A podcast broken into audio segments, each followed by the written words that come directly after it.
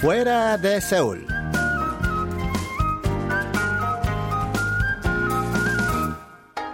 Hola amigos, les saluda Lucas Kim. A partir de ahora seré su guía en nuestros imaginarios recorridos fuera de Seúl. Hoy viajaremos hasta la ciudad de Puyo en Chungcheong del Sur, capital de la antigua dinastía Baekje. ¿Me acompañan?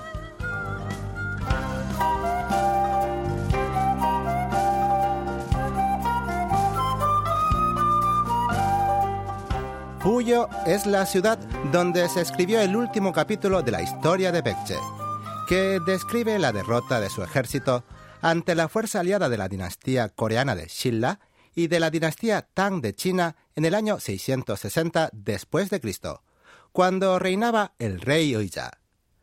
Han pasado unos 1350 años desde entonces, pero en la ciudad de Puyo aún quedan muchas reliquias de la época de Baekje.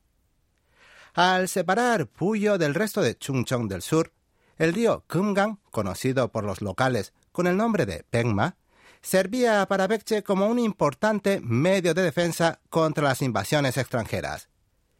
Y la fortaleza Puso, en el corazón de la urbe, era el último bastión que protegía el palacio real en tiempos de guerra. Pero su bello paisaje natural llevó a Puso a convertirse en un lugar usado por la familia real para paseos y fiestas en tiempos de paz, por lo que se considera un sitio imprescindible al hablar sobre la historia y la cultura de la época de Baekje.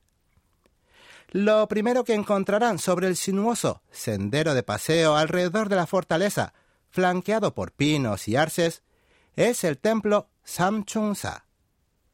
Este templo fue erigido en homenaje a los tres vasallos más leales del reino, concretamente a Songchun, quien fue encarcelado tras enfadar al rey Uija por reprenderle por su conducta inapropiada como monarca.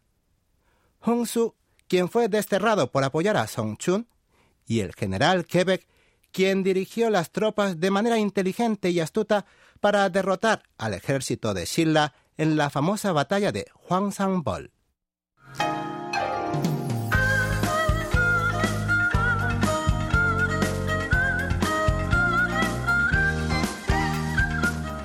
Si continúan la caminata por el sendero hasta alcanzar lo más alto de la fortaleza, verán la roca Nakwaam, que literalmente significa roca de las flores caídas.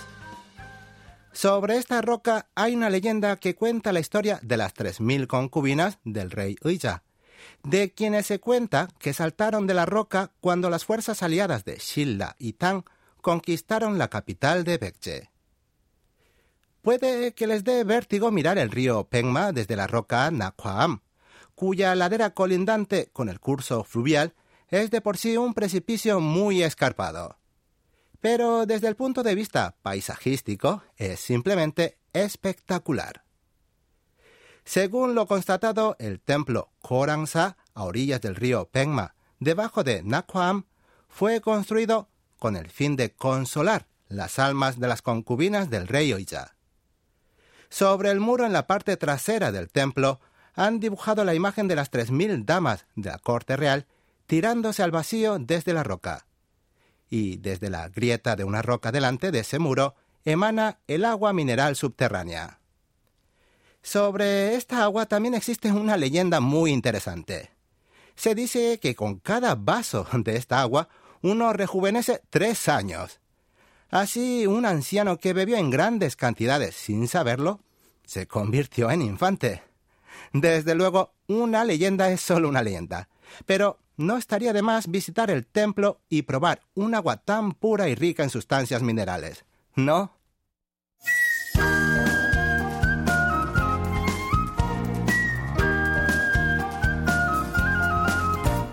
Hasta aquí les acompañó Lucas Kim en su recorrido por la fortaleza Puso en Fuera de Seúl.